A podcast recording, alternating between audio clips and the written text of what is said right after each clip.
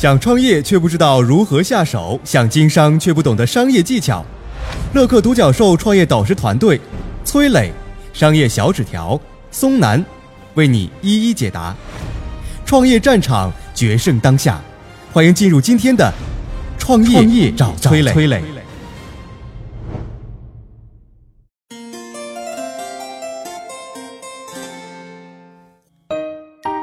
美国商超企业好事多今年准备在上海开第一家超市，这家让沃尔玛都忌惮的零售巨头，小米、云集都是他的门徒。那好事多究竟是一家什么样的企业？为什么连巴菲特、雷军都如此推崇它呢？好事多成功的秘密是什么？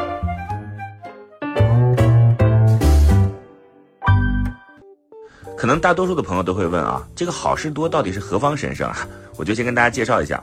好事多是美国著名的零售企业，它在美国零售业当中是仅次于沃尔玛的存在。虽然好事多的门店主要集中在美国，在全球的名声没有沃尔玛大，但是好事多却是令沃尔玛最害怕的一个竞争对手，因为它的增长率和顾客满意度都远远超过沃尔玛。从财报数据来看，二零一八年好事多的营收达到了一千四百一十五亿美元，沃尔玛的营收是五千一百四十四亿美元。虽然好事多的营收跟沃尔玛有差距，但是增长势头要比沃尔玛猛。另外呢，这个好事多的库存周转周期啊只有三十天，大幅度的低于沃尔玛的四十三天。高效的库存周转能够直接带来经营成本的降低。说白了啊，好事多的运营效率要比沃尔玛高多了。这些都不是最重要的，最让沃尔玛感到恐惧的是，好事多的单店业绩是沃尔玛的四倍，是家乐福的九倍，顾客满意度超过百分之九十。你看。这些数据哪一项说出去不亮眼啊？所以早在上世纪九十年代，全世界最著名的投资大师沃伦·巴菲特就开始买了好多好事多的股票。事实上啊，不仅仅是巴菲特老爷子对好事多非常喜欢，就连中国的优秀企业家，比如小米公司创始人雷军，也经常在各处的演讲当中提到好事多对他创立小米的重大启发。那好事多成功的秘密究竟在哪儿呢？因为好事多今年才准备在中国开第一家超市啊，所以很多人可能还不太了解这个话题。我们来详细剖析一下。呃，要么我们先听听商业小纸条怎么说。我觉得很重要的关键点是低价。崔磊谈到了雷军推崇好事多，实际上当年呢，猎豹浏览器的创始人傅盛在美国出差的时候，问了雷军一个问题，说老雷啊，新秀丽的啊，这新秀丽的品牌啊，说新秀丽的国际旅行箱啊，超大号，跟国内的这个旅行大号的这个箱子，这两样东西在北京买的话。我看了价格，说大概要九千块钱，你猜一猜，在美国好事多这个超市买要花多少钱？呃，雷军当时想了想，说，哎，那个应该挺贵的吧？啊，嗯，打个对折应该差不多了吧？比如说啊，那那那你原价买是九千块钱，那在好事多大概四五千，够不够？富盛说错了，只要一百五十美金，人民币啊，也就是当时算起来是九百来块钱，是国内价格的十分之一。雷军当时一听惊呆了，大喊一声：“Are you OK？” 啊，不，大喊一声：“Are you serious？” 哈，说你是开玩笑的吗？啊，是真的吗？于是呢，雷军就带着好奇，仔细的研究了一下这家好事多超市。一研究啊，雷军就一身冷汗啊，同时醍醐灌顶。雷军就说：“这个好事多这个模式太厉害了。”啊，于是呢，他就把好事多的这一套运作方法呢引入了小米，关键点就在于低价啊，用低价来倒逼着公司去提高运营的效率，呃，用低价来获取用户。小米刚出来的时候啊，号称自己是性价比之王嘛，一般正常的企业都是想方设法提高利润，对吧？在顾客身上赚更多的钱，但是好事多偏偏不是这样，他要少赚顾客的钱，用少赚顾客钱的方式来笼络顾客。好事多就规定说，所有的商品毛利率不可以高于百分之十四，如果超过这个标准，都要上报到董事会来进行批准。而且呢，好事多对于供应商有严格要求，如果说你们供应商提供的商品啊，在别的地方卖的比我好事多还要低的话，啊，那么我好事多的货架上这辈子就永远不会摆放你的商品了啊，拒绝合作了。所以说，好事多的平均毛利率长期呀，竟然只有百分之七，百分之七啊，一般超市的毛利率在百分之十五到二十五。所以你对比一下就知道好事多这个价格有多低。举一个更典型的例子，大家都知道，呃，钱是越来越不值钱的，通货膨胀的，对吧？几十年前的一百块和现在的一百块差距很大很大。所以呢，我们看到身边的商品价格，呃，数字上都翻了好几倍。而这种情况在美国也是同样的嘛。三十年来美元也是啊贬值了，说好几倍。按理说呢，商品价格应该涨好几倍啊，数字对不对？但是在好事多不是这样，它现在的热狗汽水组合套餐仍然是一点五美元。烧鸡啊，我也不知道美国烧鸡是是不是叫烧烧鸡啊，可能跟咱们这个做法不太一样，反正就类似于烧鸡那种食物，说是四点九九美元。大片的披萨一点九九美元，说好几十年呢，价格都没变过。你看看啊，是不是把低价做到极致了？可能很多人就会说，他卖这么低，他怎么挣钱呢？哎，崔老师来回答一下。嗨，大家好，我是崔磊。下拉手机屏幕，在节目简介里有我的个人微信号。朋友圈我会分享创业思考、商业观察，以及和支付宝、抖音等巨头合作的创业好项目，欢迎您来交流。我们的创业平台乐客独角兽已经汇聚了三万多名各行各业的创业者，欢迎您来寻找资源。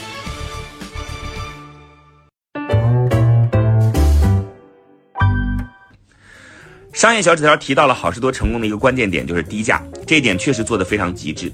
商品价格低，顾客当然喜欢，但是企业要生存得赚钱吧？那这个好事多靠什么去赚钱呢？实际上，好事多最核心的商业模式在于，它不是靠卖货来赚钱的，而是主要靠会员费赚钱。你可以把它看作是一个健身房，然后让你办一张年卡，你就可以免费使用健身房里的各种器材了。这个好事多的会员模式呢，也是差不多的道理。所有希望到好事多购物的顾客，每年需要交会员费，然后你在我们超市买东西就可以享受到市面上最低的价格啊。当顾客交了钱成为会员以后呢，他们的心理活动就会比较有趣了。你看，顾客会想着，我都交了会员费了，所以要经常去好事多买东西啊，是不是？所以才能把这个会员费给赚回来。这就跟办了一张健身房的这个年卡一个道理，就想着我经常要去健身房锻炼，不然这个会员费就白交了，是吧？但是健身房还需要去对抗人性的懒惰嘛？购物就不需要了。所以呢，如果顾客经常去好市多购物的话，就会觉得说，哎，这个会员费交的实在是太值了。你看，好事多就是巧妙的抓住了顾客的这种心理特点，而且呢，它还能保证商品的质量非常优秀，价格又非常低。所以啊，这点会员费在大多数的顾客心里边并不是一个太大的费用。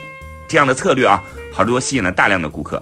二零一八年，好事多在美国的付费会员五千一百六十万人。平均每十个美国家庭就有四家是好事多的付费会员。如果统计范围扩展到全球的话，好事多的会员数已经超过了九千万人了。更重要的是呢，它的商品物美价廉，所以消费者都很喜欢，也愿意去续费。它的会员续费率超过了百分之九十，也就是啊，顾客的满意度超过百分之九十，很惊人的数字吧，是吧？所以会员模式可以让好事多放心大胆的去追求商品低价，这也建立了好事多的竞争壁垒。商业小纸条，你看看好事多的这个会员模式是不是很厉害啊？崔磊就说到好事多的会员制的模式，这确实是好事多的核心啊。但是话说回来，会员制现在不新鲜了，对不对？很多咱们的企业也学会了。那像现在各行各业的商家，很多搞了会员模式，国外的沃尔玛、家乐福、亚马逊都有，是吧？国内的京东啊、Plus 会员，阿里推出的什么八十八块钱 VIP，这都是呃会员嘛。对不对？那是不是这样的会员跟好事多那个会员是一回事呢？虽然说会员这事儿做的人很多，但是做到好事多这个程度的商家其实很少很少。大家想想啊，好事多能够成功吸引顾客，并且能让绝大多数的这个会员产生续费，靠的是什么？一方面当然你说是低价嘛，物美价廉嘛；另一方面是它的服务模式好复制，但是模式背后的底层逻辑是很难复制的。我先来说一说为什么好事多能够做到物美价廉。实际上呢，它靠的是背后强大的供应链能力。很多商家呢都是在拼命的扩充商品品类，是吧？我把东西啊越放越多，越放越多啊，想买啥到我这儿都能买到。哎，给顾客创造所谓的一站式的购物体验，是吧？很多商家追求这样子的，但好事多偏偏不这样做。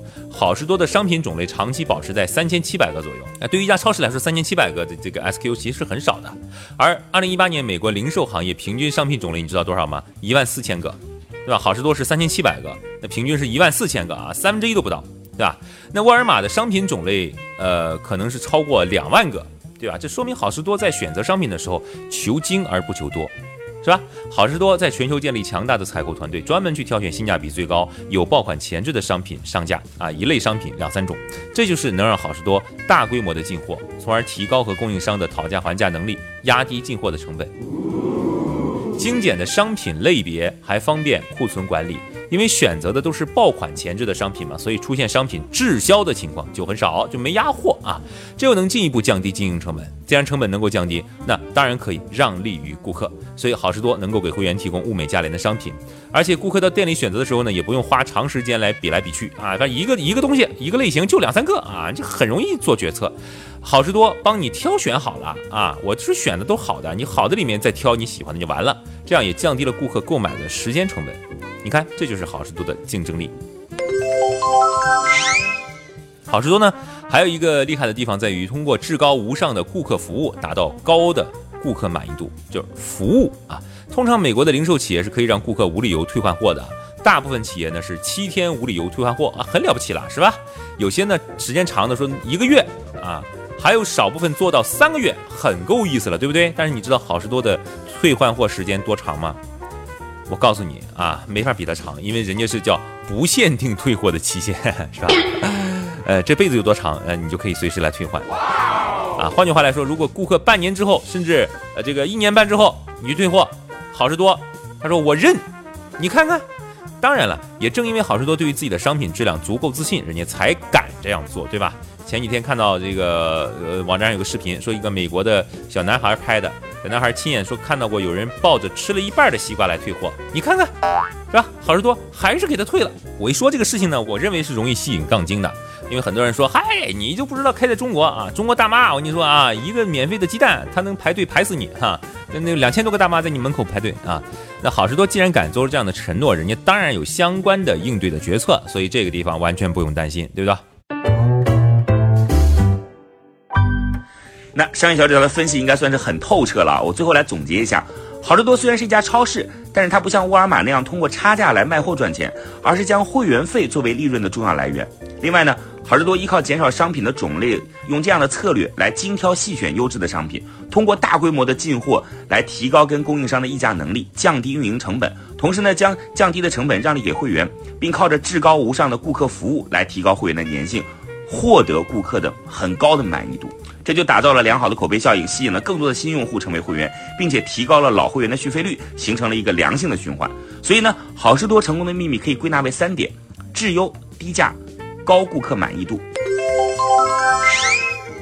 面对这样的好事多，你觉得顾客会拒绝吗？而好事多的商业模式也正在被很多的中国企业模仿，比如刚刚在美国上市的社交电商云集，就验证了这种模式在电商行业的可行性。我曾经呢跟很多创业者沟通过，发现创业者最大的痛点就是缺少资源、缺少链接。于是呢，我们创立了创业者社群乐客独角兽，现在啊已经有三万多人了。有人在这找到了创业机会，找到了客户、渠道商、投资人。下拉手机屏幕，在节目简介里边有我的个人微信号，我在社群等你。